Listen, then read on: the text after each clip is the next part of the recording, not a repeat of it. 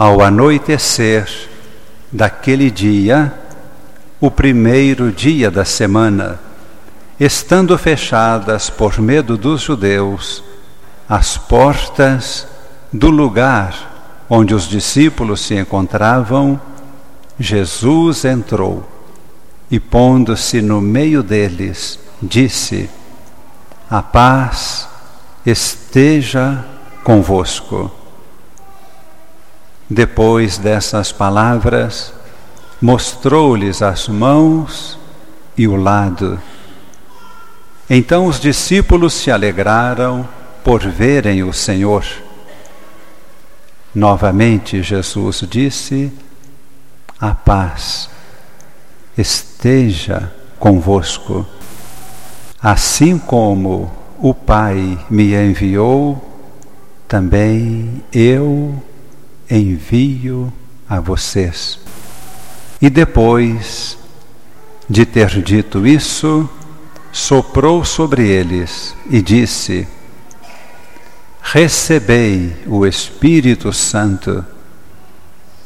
A quem perdoardes os pecados, eles lhes serão perdoados, e a quem não os perdoardes, eles lhes serão retidos. Tomé, chamado Dídimo, que era um dos doze, não estava com eles quando Jesus veio. Os outros discípulos contaram-lhe depois: Vimos o Senhor.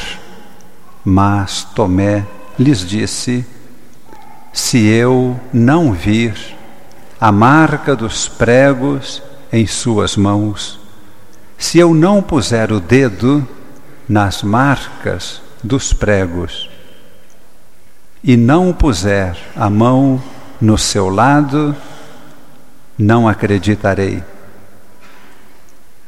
Oito dias depois, encontravam-se os discípulos novamente reunidos em casa.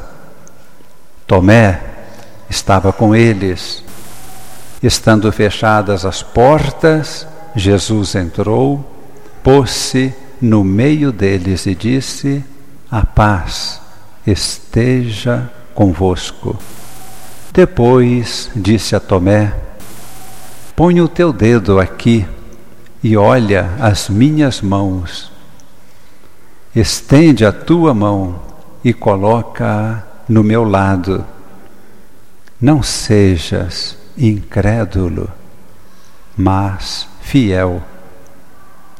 Tomé respondeu: Meu Senhor e meu Deus. Jesus lhe disse: Acreditaste porque me viste? Bem-aventurados os que creram sem terem visto.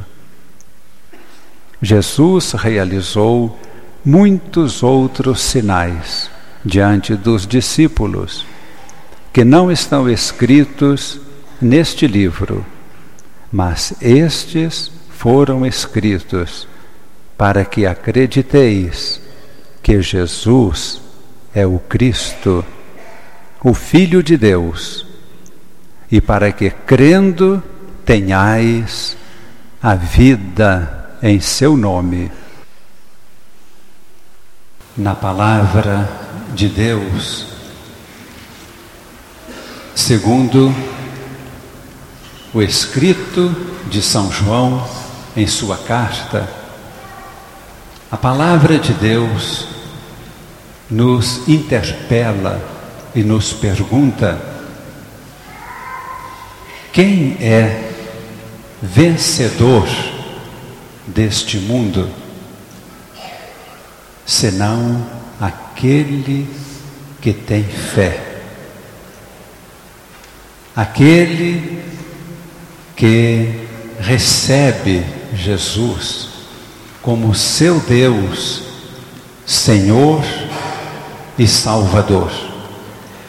Porque esta é a vitória sobre o mundo, a vossa fé. O dia de hoje é dia de paz. Jesus aparece aos apóstolos e lhes transmite a paz. Ao mesmo tempo, Cristo nos convoca para a luta, para a guerra, para vencer este mundo. Não devemos olhar o mundo, as coisas que existem, como se fossem coisas más.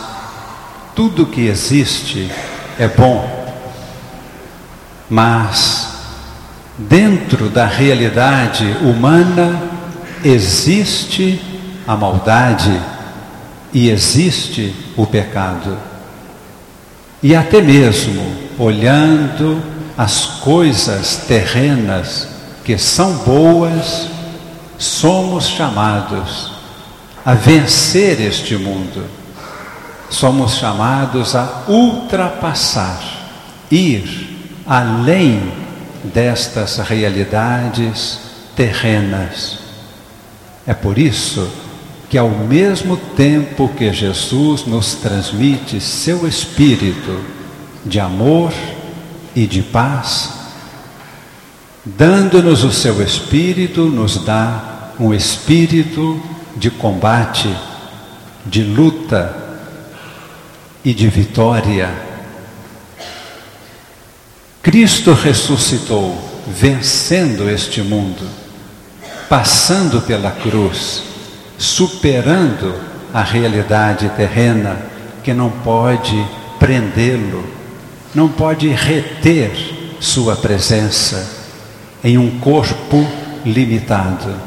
Cristo venceu sua vida se expandiu para abranger todo o universo e estar presente ao mesmo tempo em toda parte, para estar vivo, presente no coração de cada um de nós.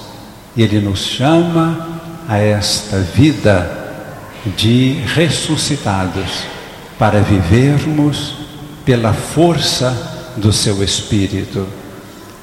Por isso a palavra de Deus nos ilumina o caminho, nos indica por onde passar. Quando contemplamos a vida de Cristo, vemos a sua trajetória, por onde passou, como agiu, o que falou, o que transmitiu, como morreu e como ressuscitou. E chega a plenitude da vida. Depois de ressuscitado, Jesus aparece aos apóstolos, não para provar que estava vivo, era muito mais para que os discípulos, os apóstolos e hoje nós que estamos aqui pudessem ver e nós possamos ver o destino de Deus para nós. Cristo apareceu em seu corpo glorioso para que nós compreendamos que este é o nosso destino. Também nós viveremos num corpo glorioso. Conheceremos tudo que existe estaremos presentes em toda parte, tendo conhecimento pleno de tudo, na medida em que deixarmos aqui na terra o nosso corpo limitado. As coisas que Deus criou são boas, as coisas terrenas são boas. A nossa vida é ultrapassar ir muito além daquilo que é bom, porém limitado. Somos chamados para viver em plenitude. Por isso a pergunta de São João em sua carta, se amamos a Deus, e se amamos a Deus, amamos também aquele que Ele enviou. E no Evangelho, Jesus termina dizendo: Esta é a vitória sobre o mundo, a vossa fé. Inclinando a cabeça, de olhos fechados, fazemos uma oração de bênção para todos aqui reunidos, primeiramente, tomando consciência, todos nós, da presença de Jesus no meio de nós. Ele soprando sobre nós, neste momento nos transmite seu espírito de vida, nos dá a paz e nos dá o poder e a capacidade, o dom de perdoar. Perdoar todas as faltas, perdoar os pecados, poder que é reservado a Deus. E se perdoamos, é porque Deus vive em nós e seu amor liberta todos aqueles que estão no erro, no pecado. Estende, Senhor, sobre nós as tuas mãos. Dá-nos o teu espírito. Fortaleça-nos com teu espírito. Ilumina-nos interiormente. Concede-nos o dom da fé para as lutas de cada dia. Venceremos, porque teu espírito vive, age, luta em nós. E dele é a vitória. Desça sobre todos e permaneça no coração de todos a bênção de Deus Todo-Poderoso, em nome do Pai e do Filho e do Espírito Santo.